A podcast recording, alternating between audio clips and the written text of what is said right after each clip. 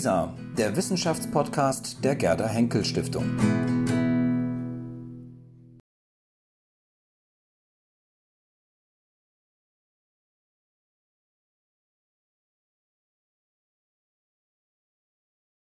Jetzt kommen wir auf die Gegenwart der Brüder Humboldt. Vorher haben wir in der ersten Sitzung über einen Teil der Quellen von Alexander Humboldt, die sich auf Kuba befinden und wie man sie retten und auswerten kann in Zusammenarbeit zwischen Deutschland und äh, kubanische Wissenschaftlerinnen und Wissenschaftler.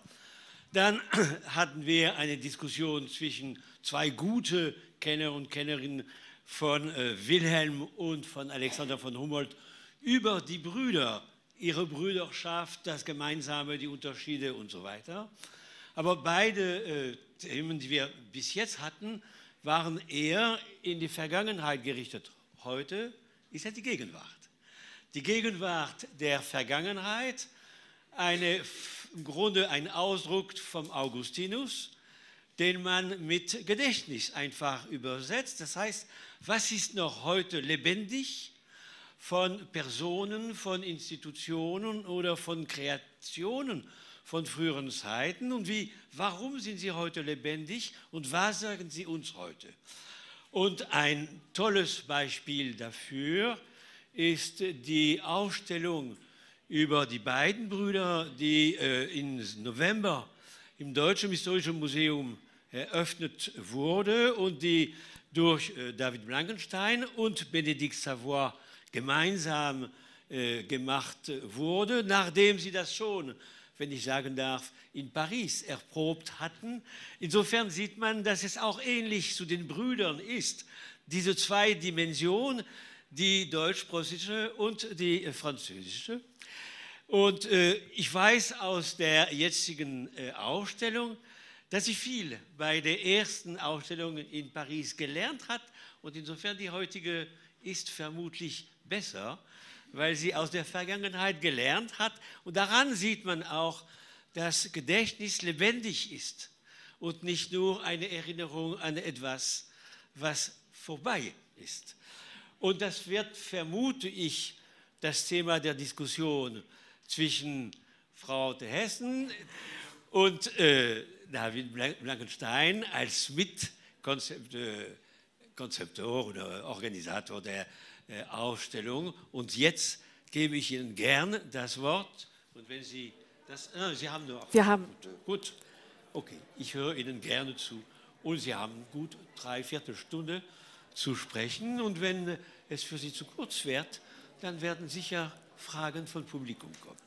Ich freue mich und gebe Ihnen gern das Wort. Vielen Dank.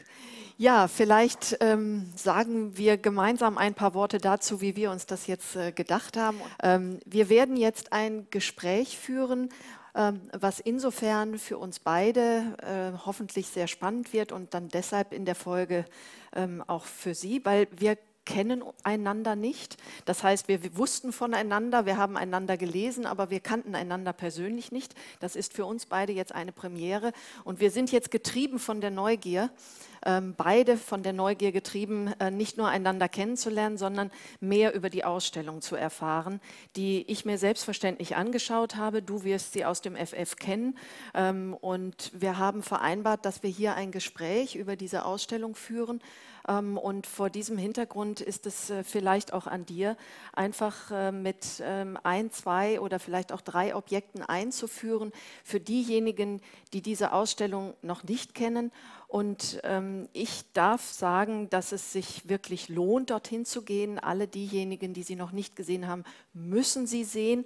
Und ich hoffe, wir können in den nächsten 40 Minuten ein wenig dazu beitragen, dass Sie vielleicht Lust haben, da ein zweites Mal hineinzugehen. Vielleicht fängst du an. Ja, das hoffe ich natürlich auch, dass es nicht äh, das Umgekehrte der Fall ist nach unserer Diskussion. Aber ich ähm, denke, wir haben viel, über das wir sprechen können.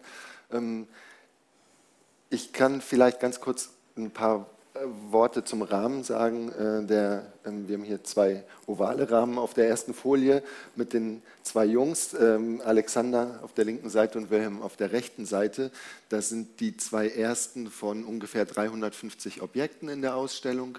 Und die Ausstellung ist im Paibau, also in den Sonderausstellungsflächen des Deutschen Historischen Museums, auf ungefähr 1100 Quadratmetern. Also äh, viel Raum und sehr viel mehr Raum, als wir damals in Paris für die Ausstellung gehabt haben, die vor fünf Jahren im Observatoire de Paris, also in der Sternwarte, stattgefunden hat, die auch sehr schön war, allein wegen des Gebäudes. Ähm, ein historisches Gebäude aus der Barockzeit, die Sternwarte, ein Funktionsgebäude, das Alexander von Humboldt sehr, sehr gut kannte, weil er sehr viele seiner Pariser Nächte dort verbracht hat. Und das war natürlich sehr reizvoll und sehr schön.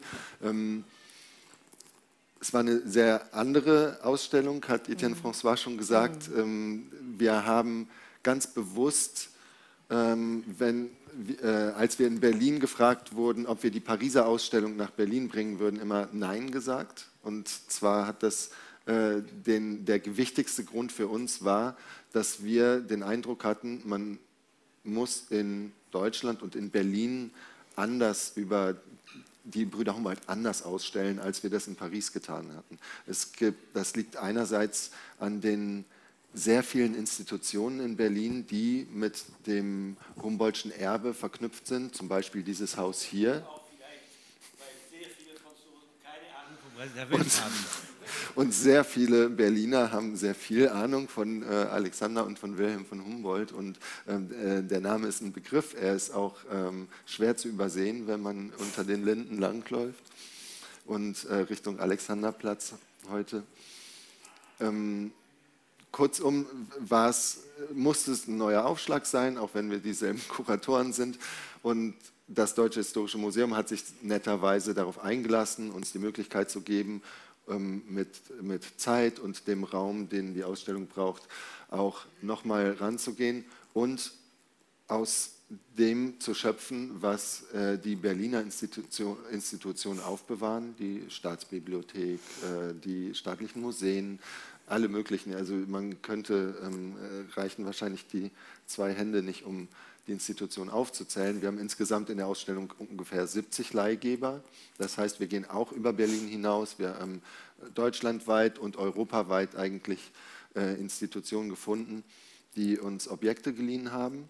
Und das war tatsächlich auch ein sehr spannender Part, nach Dingen zu suchen, die ähm, vielleicht noch nicht so präsent sind, die äh, nicht die üblichen Bilder, die man mit den Brüdern Humboldt verbindet, ähm, heraufbeschwören oder, oder präsentieren, sondern äh, vielleicht äh, durch ihre Neuheit im Sehen ähm, zu erlauben, dass man vielleicht auch ein bisschen andere Perspektiven auf die Brüder werfen kann. Ich fange mal mit einem schon mal an, ein Objekt, das Flachware sagt man im Museumsjargon, also aus Papier, Bücher gehören dazu, Kupferstiche, Briefe, alles Mögliche.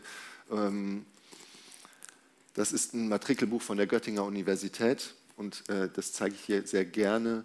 Äh, erstens, weil es für beide Brüder Humboldt gilt. Beide Brüder Humboldt haben sich darin eingetragen. Ähm, Wilhelm von Humboldt können Sie im DHM sehen. Die Seite ist gerade aufgeschlagen, wo sich Wilhelm von Humboldt mit seinen fünf Vornamen eingetragen hat. Und Alexander von Humboldt ist hier auf dieser Seite abgebildet. Jetzt muss ich mal gerade selber schauen. Äh, die Nummer 48. Die Studenten haben sich damals handschriftlich eintragen, eingetragen, jeder. Man sieht die unterschiedlichen Handschriften. Und ähm, die beiden Brüder waren, ähm, sind nicht zum gleichen Moment nach Göttingen gekommen, um dort zu studieren, sondern Alexander ist ein Jahr später äh, dort eingetroffen, im April. Und was mich sehr fasziniert hat an diesem Objekt, das ich im Universitätsarchiv in Göttingen gefunden hatte, war, ähm, dass man einiges sehr leicht erkennen kann, zum Beispiel Patria, die Heimat, wo die Brüder herkamen, ähm, gibt Alexander mit Berlin an und äh, Wilhelm schreibt Preußen dorthin, äh, was sie studieren, und zwar Jura äh, ist bei beiden eingetragen.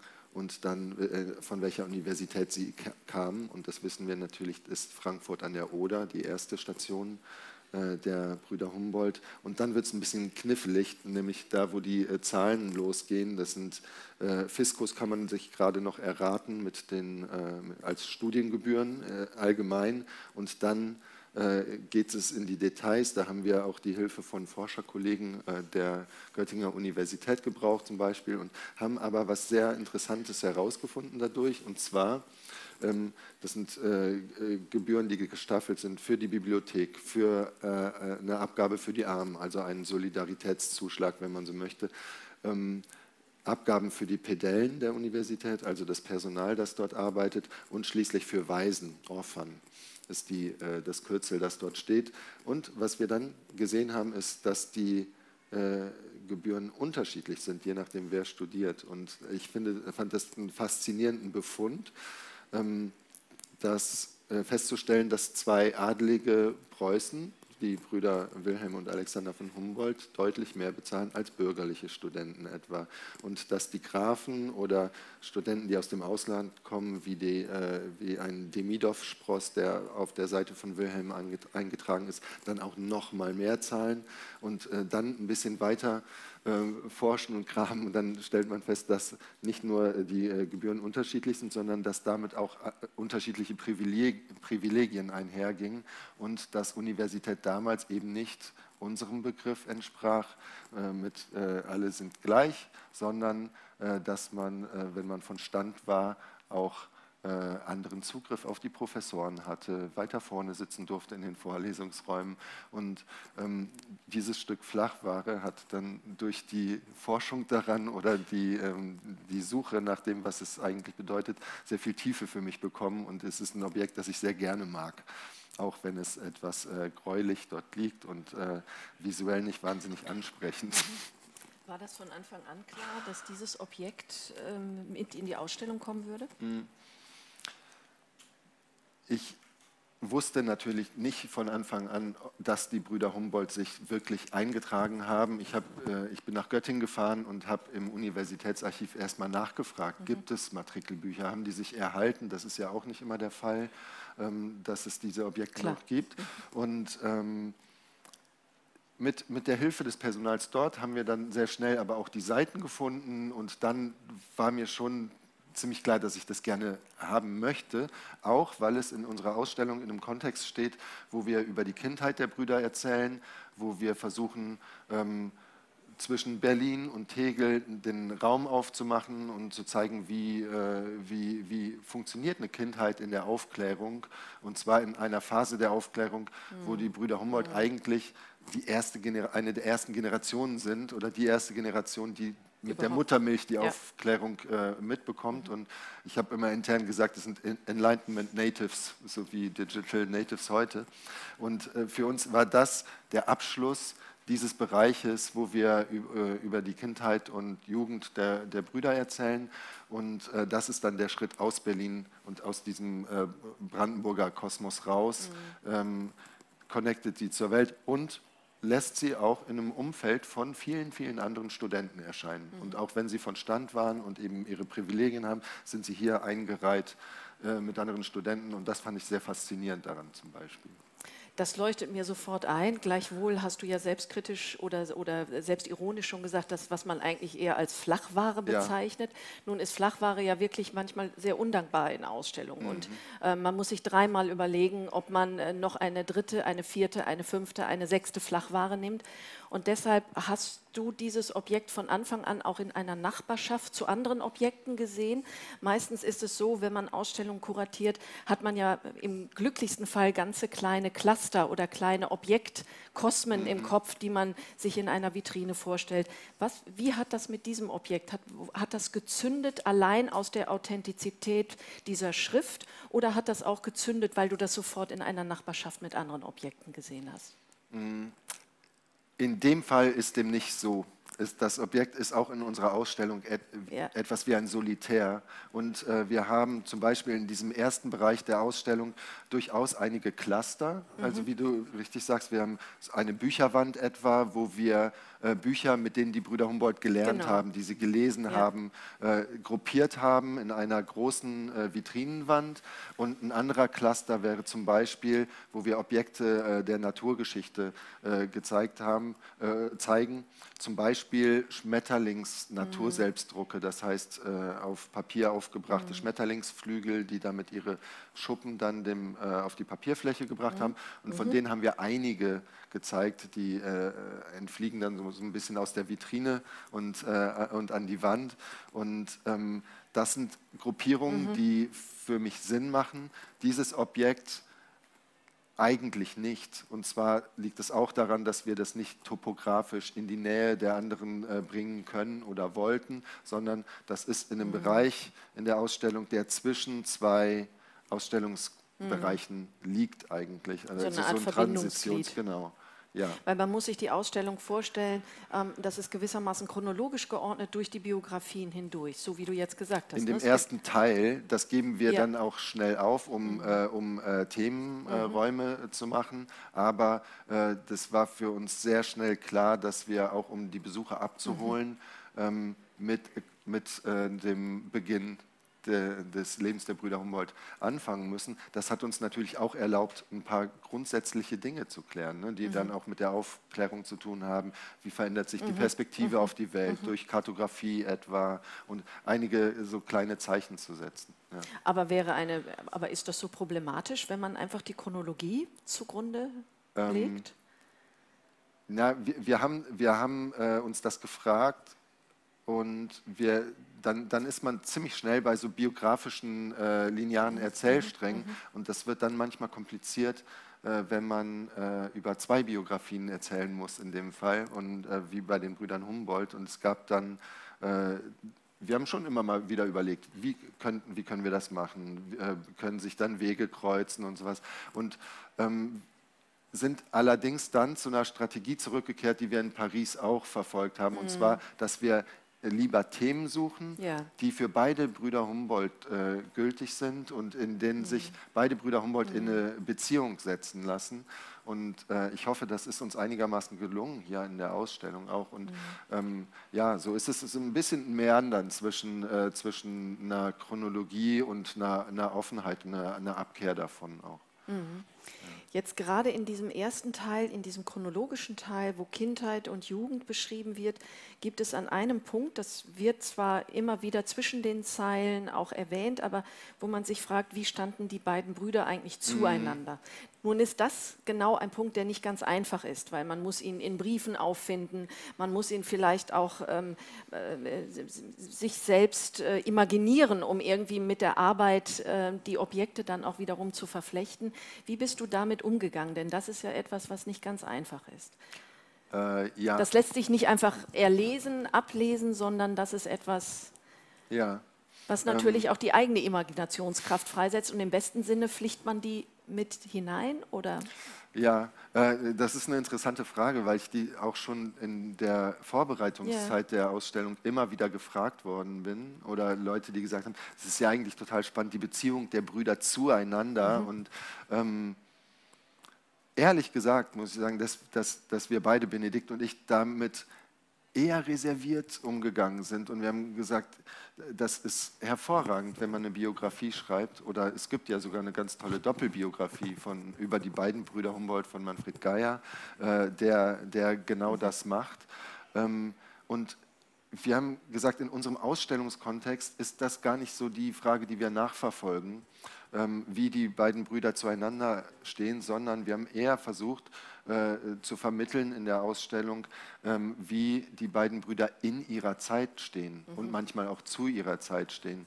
Ähm, das heißt aber auch, dass dieser Punkt äh, der Imagination der Besucher auch ein bisschen überlassen bleibt. Ne? Wo, wo findet man äh, etwa äh, Möglichkeiten, die beiden Brüder zueinander in Beziehung zu setzen?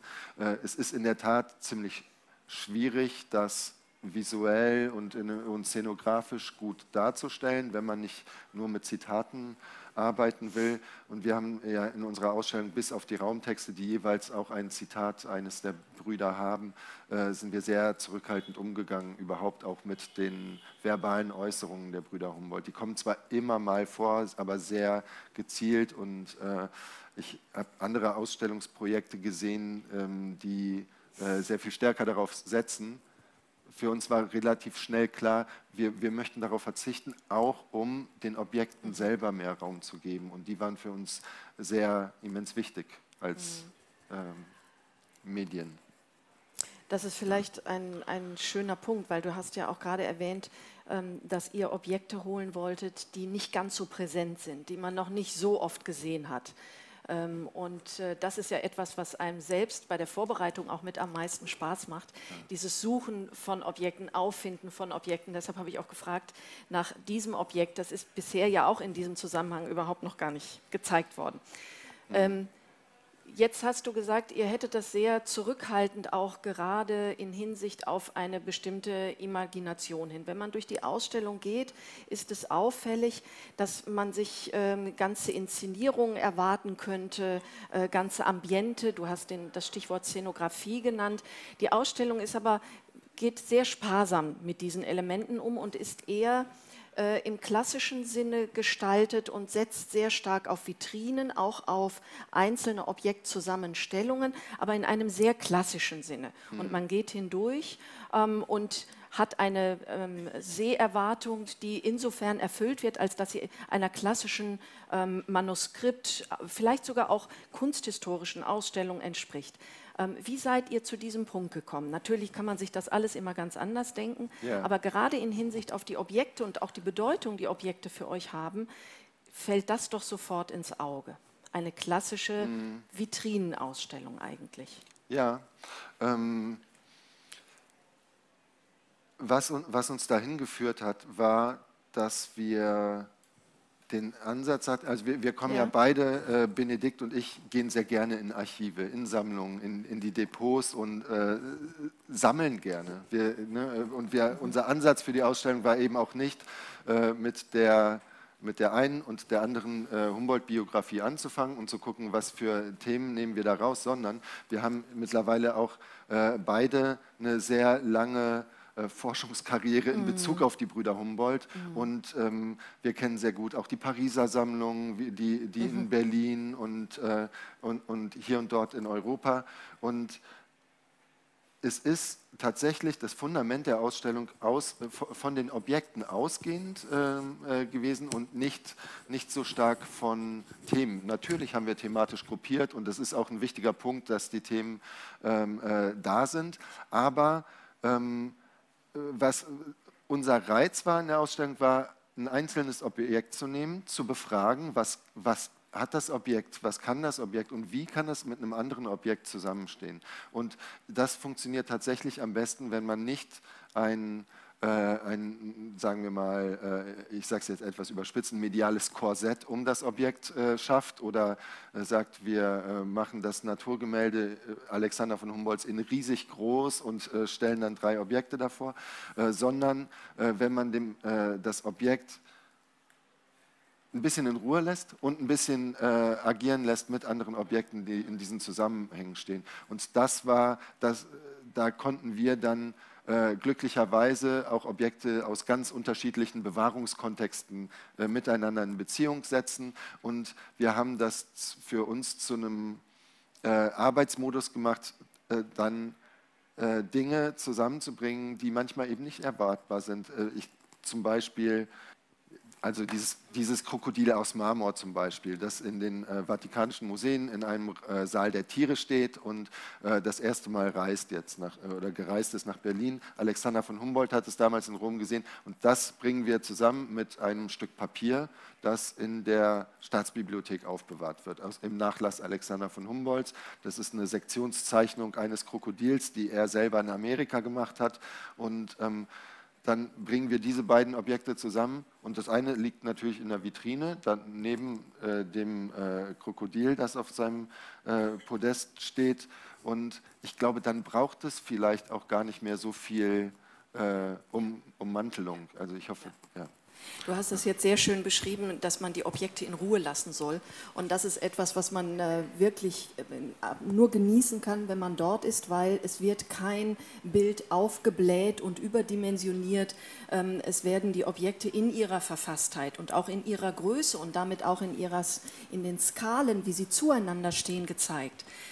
Manchmal hätte ich mir etwas mehr Nähe zu den Objekten ja. gewünscht. Ähm, damit meine ich jetzt nicht nur die Bücherwand, wo all die Bücher präsentiert werden, die die Humboldts gelesen haben in ihrem Bildungsgang. Die ist sehr weit weg. Das hätte man sich etwas mhm. näher, weil man war natürlich neugierig. Aber manchmal sind es auch Objekte, die zueinander eigentlich sprechen, aber doch relativ weit voneinander mhm. entfernt sind. Oder aber und das ist jetzt etwas, das brennt in mir, seitdem ich die Ausstellung gesehen habe. Es gibt einen hinreißenden Sattel, ähm, auf dem äh, Wilhelm von Humboldt und Caroline von Humboldt im Baskenland gereist sind. Und dieser Sattel wird ähm, äh, ausgestellt. Ähm, er sieht hinreißend umständlich aus, ähm, äh, unglaublich unbequem ähm, und man spürt nach, gerade wenn man davor steht, was das für ein Geruckel und elendes Gezockel war. Mhm. Aber ähm, und sie war und, schwanger, und das kommt auch noch hinzu. Ja. Und ähm, als Frau konnte ich, ähm, in dem Moment wollte ich noch weniger in den Sattel rein. Aber der steht ganz allein, dieser Sattel. Mhm. Und es ist weit und breit nichts drum und man erfährt, ähm, dass der Sattel eigentlich in der Zeit schon aus der Mode war. Mhm. Und da habe ich mir gedacht, warum habt ihr dieses Potenzial dieses wunderbaren Objektes nicht aufgegriffen? Denn das bietet sich natürlich nachgerade an, das zur Reisetätigkeit des Bruders in Beziehung zu setzen, zu den elenden Reisebedingungen. Ja. Gerade weil du sagst, ihr habt euch an Themen orientiert, war das etwas, wo ich dachte, warum steht das hier allein? Soll ich jetzt in Kontemplation vor diesem Sattel verharren? Das bringt mir jetzt auch nicht so viel. Ähm, ja. Und da die Frage, wie ist das zustande gekommen? Manchmal gibt es Zwänge, die Objekte vorgeben. Und deshalb ja. die Frage an dich, warum habt ihr aus diesem wunderbaren Stück nicht mehr gemacht. Ähm, ja, ja, das ist interessant zu hören, weil natürlich haben wir einen Zusammenhang geplant und wir haben, wir haben die Objekte, die das auch erlauben. Das war, ähm, ich kann mal zumindest in die Nähe gehen. Ich habe den Sattel, würde ich jetzt total gerne zeigen. Ähm, äh, oder die Objekte, die dazu in einem Zusammenhang stehen. Und zwar hatten wir im, im Baskenland, wo diese Sattel nur benutzt wurden, so Doppelsättel, die äh, über dem Pferderücken liegen und dann ist links und rechts ist jeweils ein kleiner Minisitz, der äh, beleibte Person, glaube ich, gar nicht fassen konnte, aber äh, eine schwangere Frau vielleicht gerade so. Und äh, ähm, der damals um 1800 rum schon für Touristen eigentlich benutzt wird und von der, der Sattel heißt Cacolet und äh, es gab immer die Cacoletière, ein äh, junges, hübsches Mädchen äh, in der Regel mit einem Blumenkranz im Haar, die die Touristen dann rumfuhr und äh, Informationen über die Gegend und die Sehenswürdigkeiten erzählte. Und äh, Wilhelm von Humboldt erwähnt diesen Sattel zum Beispiel äh, in seinem Tagebuch, so kamen wir darauf. Und wir haben eine äh, Korrespondenz gefunden in einem Konvolut von Zeichnungen, die ein französischer Zeichner dort gemacht hat. Und der ist auf, die, äh, auf das äh, Ehepaar Humboldt getroffen, hat die auch porträtiert und zeigt aber auch ein Pferd mit diesem Sattel drauf und Leuten, die darauf sitzen. Ähm, die, sind, die sind dann an der Wand gegenüber dem Sattel. Und für uns war diese, dieser Zusammenhang natürlich klar und es ist natürlich schade, wenn für die Besucher das eben nicht so klar ist. Ne? Diese, diese Doch, der wird schon klar. Also man sieht natürlich diese hinreißenden, ganz zarten, dünnen Bleistiftzeichnungen, die wirklich so überhaupt noch nie ausgestellt waren und die auch einen Fund darstellen. Mhm. Und da steht man nicht nur ehrfürchtig, sondern auch völlig begeistert davor. Mhm. Die Frage ist nur, ob dieses Objekt hätte anders in Beziehung gesetzt werden können, nicht nur zu den Zeichnungen, ja. sondern überhaupt zur Reisetätigkeit. Denn eigentlich ist das Thema Humboldt und Matrix Europa, so nennt ihr das, das sind einfach eigentlich schon weltumspannend agierende Persönlichkeiten, ja. ähm, die, und das hätte man an der Stelle vielleicht noch mehr rauskitzeln können, die, wo diese Reisetätigkeit, die ähnlich wie die Welterfassungsinstrumente, die beide ja immer mit sich schleppen, Notizen, Zeichnungen, äh, Aquarelle, die sie machen, ähm, wo natürlich auch diese Reiseinstrumentarien ja. dazugehören und das einfach zu diesem Vernetzungssystem, was einfach weltumspannend ist, dazugehören und auch für beide Brüder gleichermaßen eine Rolle spielt. Ja. Während das hier jetzt so ein kleines Seitenkabinett bleibt, wo auch gereist wird, aber ansonsten steht der Staatsmann äh, Wilhelm von Humboldt im Vordergrund und der reisende ja. Alexander. Und diese Art von Geradlinigkeit, die dadurch beide bekommen, die wird hier so wunderbar aufgebrochen, weil Wilhelm auch reist und auch weiter weg Mhm. Ja. als Paris. Ja. Und das hätte man, hätte man nicht da auch die beiden noch mal mehr verschränken können. Vielleicht ist es auch Quatsch, Ja, um ähm, aus dieser Geradlinigkeit nee, ich- auszubrechen, dieser beiden Bilder, die wir von beiden haben. Und die hätte ich mir an manchen Stellen ein bisschen mehr durcheinander gerüttelt Mhm. gewünscht. Ja, äh, ich, kann es, ich kann es sehr gut nachvollziehen. Und ähm, es gab tatsächlich die Überlegung, äh, ein Tragemöbel, das oder Sattel, den Alexander von Humboldt mit dem Alexander zu tun hat, auch ebenfalls zu zeigen. Und Alexander äh, beschreibt ja sehr eindrücklich eine Praxis, die er im Andenraum äh, kennenlernt, und zwar, dass sich Menschen Stühle auf die Rücken schnallen, mit denen sie andere Menschen tragen und transportieren. Er selber sagt dann, er hat sich nie davon mittragen lassen und äh, das, das wäre, äh, das hätte eine Korrespondenz geschaffen in den Transportmitteln und äh, wir, wir haben überlegt, aber es ha- hat sich da zum Beispiel kein historisches Stück erhalten, dann kann man sowas reproduzieren lassen. Äh, Das habe ich übrigens für eine Ausstellung, die ich in Kuba gemacht habe, äh, dann äh, getan. Aber ähm, ja, und möglicherweise fehlt das, weil dann dieser Sattel tatsächlich einem Fernrohr und Sextanten auf Alexanders Seite gegenüberstellt und äh, vielleicht gerade eben nicht erlaubt, dass man äh, da die Reisemodi miteinander besser verbindet. Ja. Das ähm, ist ein Bereich, der mich sehr interessiert hat. Wie geht ihr mit einzelnen Themen um und gerade auch mit der Möglichkeit, durch Objekte Korrespondenzen zu schaffen? Wenn man die Ausstellung jetzt ansieht, habe ich sie gerade als eher klassisch bezeichnet. Und die Frage, die sich für mich damit verbunden hat, ist, inwiefern diese Ausstellung zugleich auch eine Art Statement ist für historisches Ausstellen oder für historische Ausstellungen überhaupt. Würdest du gerne aus dieser Ausstellung über die beiden Brüder Humboldt auch eine These ableiten für das historische Ausstellen?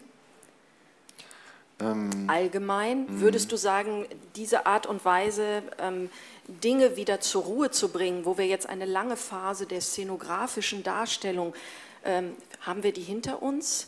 Ähm, wir blähen eben nicht die Ansicht der Anden auf und stellen drei, äh, wie auch immer geartete Objekte davor, um sowas wie ein, ein Period Room im 21. Jahrhundert aufzurufen, sondern ähm, nein, wir gehen ganz klassisch in Vitrinen. Wo ist damit eine These für das historische Ausstellungen verbunden? Ähm, ja, ich, also ich kann es für mich persönlich äh, sagen, schon, ja. Äh, Es ist vielleicht auch so eine Gegenreaktion auf etwas, das, das uns ja auch schon eine geraume Zeit begleitet, und zwar, dass man irgendwie virtuelle Räume schafft, dass man versucht, ähm, immersiv zu arbeiten, dass man äh, viel mit Medieneinsatz äh, experimentiert in Ausstellungen. Ähm, oft auch gelungen, muss ich sagen. Ich habe viel Spaß gehabt mit solchen äh, Dingen und Experimenten und ähm, hatte andererseits aber auch das Gefühl, dass das für Alexander von Humboldt und, äh, oder für die Humboldts ein bisschen gefährlich ist auch. Das wird viel gemacht und es, äh, ähm, es gibt ja auch eine Ausstellungsgeschichte, weit mehr zu, äh, zu Alexander als zu Wilhelm von Humboldt, aber die auch schon einige Jahrzehnte spannt. Und ähm, ja, immer wieder der, der Versuch, äh, die Humboldts zu aktualisieren und zwar auch mit solchen Mitteln. Und das ich, finde ich irgendwie gefährlich. Ich finde, da kann man, da kann man sehr leicht in Fahrwasser äh, geraten, dass man durch eine Medialisierung und, äh, und so eine Übertragung ähm, in, äh, in die Gefahr gerät, äh, zu vereinfachen und, äh, und, und es sich vielleicht zu einfach zu machen. Denn äh, wenn man ein Medium transponiert und dann in ein aktuelles Medium geht, dann hat man, das, hat man eine Art von Aneignung betrieben, die, die auch was Gefährliches hat oder wo man, wo man sehr, äh, sehr daran arbeiten muss, dass, es, dass da eben die Komplexität äh, gewahrt ist. Ich fand tatsächlich in unserem Fall auch äh, reizvoller zu gucken, wie äh, was für Medien sind die Medien der Zeit der Brüder Humboldt. Und wir schließen die nicht aus. Wir zeigen nicht einfach nur Objekte. Wir haben sehr viel äh, selektiert, das auf äh, Medien verweist. Und das macht Alexander von Humboldt selber schon sehr stark. Zum Beispiel in seinem Spätwerk Kosmos, da gibt es den zweiten Band und ein Kapitel, wo er ausgedehnt über Landschaftsmalerei schreibt und die, die Medien aufzählt, die in der Antike ähm, sich damit befasst haben und dann durch die Kunstgeschichte hindurch. Er macht eigentlich ein faszinierendes Stück Kunstgeschichte, weil er die Kunstgeschichte der Landschaft aufschreibt. Das hat vorher meines Wissens auch noch niemand so in dieser Art und Weise gemacht. Und er schließt dieses Kapitel damit aufzuzählen, was für neue Medien äh, in Frage kommen. Und da, natürlich ist die Fotografie dabei, also die Daguerreotypie, die er auch von Anfang an äh, mitbekommen hat und äh, sehr geschätzt hat, auch nach Berlin gebracht hat übrigens, aber eben auch das Panorama, das Diorama, ähm, das Neorama, das Myorama und Georama und alle diese äh, Medien, die für Furore sorgen in Paris und dann auch in London, in Berlin und anderswo. Und äh, die faszinieren ihn unglaublich und äh, es gibt viele Leute, die daraus ableiten, ja, aber dann wäre Humboldt ja jetzt auch so der große äh, Virtual Reality Mann und sowas. Und äh, das finde ich wiederum allerdings schwierig. Und deshalb haben wir eine Ausstellung zum Beispiel äh, im äh, Prolog äh, eine Referenz an ein altes Medium gemacht. Und zwar keine Beamer-Projektion auf eine Bildfläche, sondern wir haben ein Diorama, wie äh, Louis Daguerre das erfunden hat damals, ähm, nachgebaut, also eine Referenz. Oder nicht nachgebaut, aber eine Referenz dahin. Das heißt äh, damals das Diorama von Naguère, also nicht eine, eine Rauminszenierung, sondern äh, eine Leinwand, die von vorne und von hinten bemalt ist, in unserem Fall bedruckt, und dann mit einer Lichtsteuerung von hinten das Ambiente äh, äh ändert, äh, äh, Gegenstände hervortreten oder verschwinden lässt. Und das war damals in den 1820er äh, Jahren ähm, hat es sehr viele Leute rangezogen, ist ein Vorläufer des Kinos, wenn man so will, weil es einem Bild eine Zeitlichkeit gibt auf einmal. Und äh, Alexander von Humboldt fand das ganz toll, ist mit dem preußischen König da rein und hat es auch nach Berlin bringen lassen. Und das ist bei uns sozusagen ein Anklang daran. Und mhm. dann natürlich viele äh, Medien mhm. äh, der Zeit, die da vorkommen und die wir mhm. auch versuchen so ernst zu nehmen. Wenn, wenn du jetzt sagst, die Aktualität, ähm, das soll nicht äh, ohne weiteres ähm, in, dem, in den Vordergrund gespielt werden und darin liegt auch eine gewisse Gefahr, würde mhm. ich dir sofort zustimmen. Ja. Gleichzeitig sagt ihr natürlich in der Einführung, ähm, was ist es eigentlich, dass diese beiden Personen uns äh, im 19. Jahrhundert fasziniert haben, uns im 20. Jahrhundert fasziniert haben und uns im 21. immer noch faszinieren. Das ist ja ein, zumindest eine Frage, die ihr aufwerft, ohne sie in der Einleitung explizit zu beantworten. Ja. Würdest du sagen, ihr beantwortet sie durch die Ausstellung? Also mm. einerseits lehnt ihr diese mm. Art von Aktualisierung ab, Andererseits ist sie aber eine These, die natürlich damit verbunden ist, warum beschäftigen wir uns heute immer noch damit?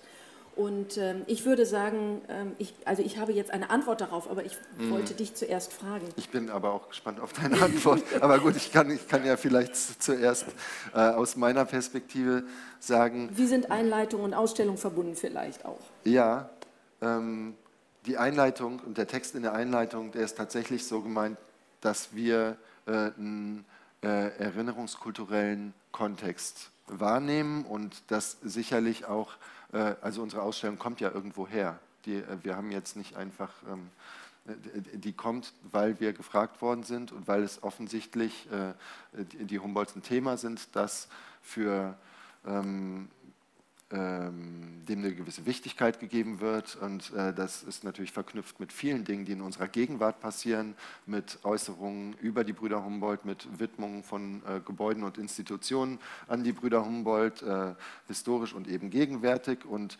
einer, einer Erinnerungspolitik, die, die zum Teil auch sehr politisch im, im äh, wahrsten Sinne des Wortes ist. Es, ähm, Im Humboldt-Jahr, Alexander von Humboldt-Jahr 2019 gab es viele Initiativen auch aus der Politik, die äh, Humboldt, äh, die Brüder Humboldt und Alexander eben äh, wichtig zu nehmen. Und das ist das, was wir in der Einleitung auch nochmal formulieren. Also wir haben Humboldt-Bilder, die sind da. Die, sind, die müssen wir, müssten wir nicht unbedingt eine Ausstellung zu machen, sondern es gibt schon welche. Und äh, wir reagieren natürlich auch irgendwie darauf. Und das macht vielleicht in unserer Ausstellung auch so ein bisschen, ähm, oder vielleicht merkt man der Ausstellung auch ein bisschen an, dass wir eine Reaktion und vielleicht auch auf manches eine Gegenreaktion machen. So eine Art... Ähm, ähm, Korrektiv, obwohl wir natürlich nicht versuchen, alles ja. zu korrigieren, aber ähm, zu sagen, so hier sind historische Objekte, hier kann man sich ein bisschen frei bewegen, man kann gucken, wie man die Sachen für sich äh, kombiniert und was das für neue Bilder macht. Und die kann man abgleichen mit ja. den Bildern, die existieren. Aber vielleicht drückt ihr euch auch ein bisschen davor. Ja, vielleicht auch das. Ja. Ähm, drücken deshalb, äh, ich sage das ja. nur deshalb, weil, nochmal gesagt, mir gefällt die Ausstellung sehr gut.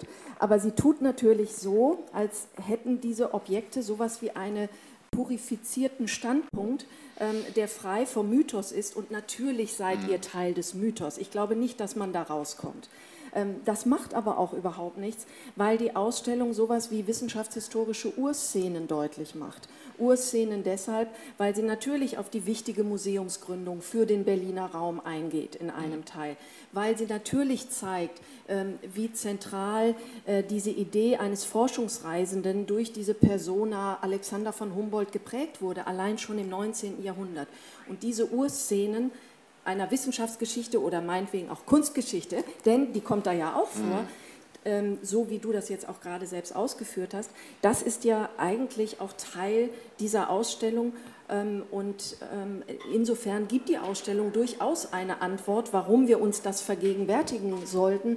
Denn ähm, diese Urszenen sind natürlich unser einziger Weg, uns auch diese Entwicklung, auch die wissenschaftshistorische Entwicklung vor Augen zu führen und diese Objekte sind dann sowas wie kurze Schlaglichter auf einem Weg, ähm, die plötzlich aus dieser Tiefe der Zeit geholt werden und uns sowas wie eine Gegenwart vorgaukeln, die sie natürlich nicht haben, aber die wir als Historiker und mhm. Historikerinnen in ihnen suchen. Und das ist ein sehr schöner Moment, weil wir werden auf etwas zurückgeworfen, was ihr uns präsentiert. Und gleichzeitig, wie du eingangs gesagt hast, müssen wir uns selbst einen Reim daraus machen. Ähm, und das ist ein sehr schönes Moment, wie ich finde, wenn man diese Objekte betrachten kann, ohne dass sie uns gleich medial eingebettet werden. Das ja. finde ich ganz wunderbar daran. Aber ich glaube, ihr gebt mit der Ausstellung eine Antwort darauf und natürlich seid ihr Teil auch einer, nicht einer aktiven Mythifizierung, aber natürlich steht ihr auch vor dieser großen Folie der verschiedenen Humboldt-Mythen und man kommt nie heraus, allein wenn man schon in Berlin diese Ausstellung macht denn man stolpert aus dem Ausstellungsraum heraus und ist mittendrin. Ja, und das, äh, und das, das ist äh, ganz klar. Und es ist, es ist uns natürlich auch bewusst, dass wir, wenn wir im Deutschen Historischen Museum, das ja eine, Institution des Bundes ist und äh, ne, also komplett vom, vom BKM finanziert, ähm, dann äh, ist das nicht auf, auf, einer grünen Wiese und äh, in, in, freier Fläche, sondern äh, und, und, es ist tatsächlich das DHM ja ein Schnittpunkt von ganz vielem, äh, wenn man eine Linie zieht vom Humboldt-Forum zur Universität, zum Maxim Gorki-Theater, wo früher die Singakademie war und der Königlichen Bibliothek am Bebelplatz, die heute die juristische Fakultät ist und äh, all diese Dinge ähm, ist uns irgendwann aufgefallen, oh, das geht ja so ungefähr durchs Zeughaus oder den Peibau durch. Und die Ausstellung wir, ist im Knotenpunkt. Die ist im Knotenpunkt und wir haben versucht, das auch äh, sehr deutlich wahrzunehmen. Wir haben auch ein äh, ganz tolles äh, wirklich Geschenk der Stiftung äh, Preußische Schlösser und Gärten, der das auch nochmal hilft zu vergegenwärtigen. Das ist zwar dann nicht Peibau, sondern äh, Friedrichwerdersche Kirche, aber dieses äh, Berlin-Panorama vom Dach der Friedrichswerderschen Allein Kirche deshalb aus. müssen Sie in die ähm, Ausstellung gehen. Das hat man so lange nicht gesehen. Es ja, ist fantastisch. Und äh, das ist, das ist äh, aus, aus vielen Gründen, äh, es lohnt sich allein schon deswegen einmal das anzuschauen. Aber es hat natürlich auch mit den Brüdern Humboldt zu tun, denn es zeigt Berlin in den 1830er Jahren und es zeigt die Bildungsräume, die in dieser Stadt entstanden sind, von Bauakademie, die noch gerade zu Ende gebaut wird auf dem Gemälde. Das, äh, das Museum, das jetzt das alte Museum ist, ist noch so ganz frisch und ganz helle Fassaden. Ähm, äh, man sieht natürlich das Zeughaus, das keine Bildungsinstitution war zu der Zeit, äh, sondern äh, eher anders, aber eben die Königliche Bibliothek, die Universität und all das, das sind Institutionen, die fundamental mit beiden Brüdern Humboldt zu tun haben die Reformideen gegeben haben, Gutachten geschrieben haben, zum Teil die Dinge, die Kisten eröffnet haben und so weiter. Und das soll den Besuchern den Weg weisen, ja. Ähm, nicht nur in diesem Bereich der Ausstellung, den wir Bildungskapital ja. genannt haben, auch wie Kapitale als Hauptstadt, ähm, sondern auch aus der Ausstellung wieder heraus. Denn wenn, ja. man, wenn man dann wieder das äh, DHM verlässt, dann erkennt man diese ganzen Gebäude, die immer noch das Stadtbild ja. in diesem äh, Raum prägen. Und das ist ja. einer der, deshalb auch der schönsten Momente, wie ich finde, wenn man am Ende in, dieser, in diesem Panorama steht weil dieses Panorama eine ganz eigene, und das hängt schon mit dem Medium selbst zusammen, eine eigene Dichtigkeit auf die eigene Betrachterposition äh, hat. Und diese, diese, diese kondensierte Rundumsicht eines Berlins der 1830er Jahre äh, um, den, um den Zeitraum herum steht natürlich in krassem Gegensatz zu dieser weltoffenen und auch aus zahlreichen Weltteilen zusammengeholten Objekte.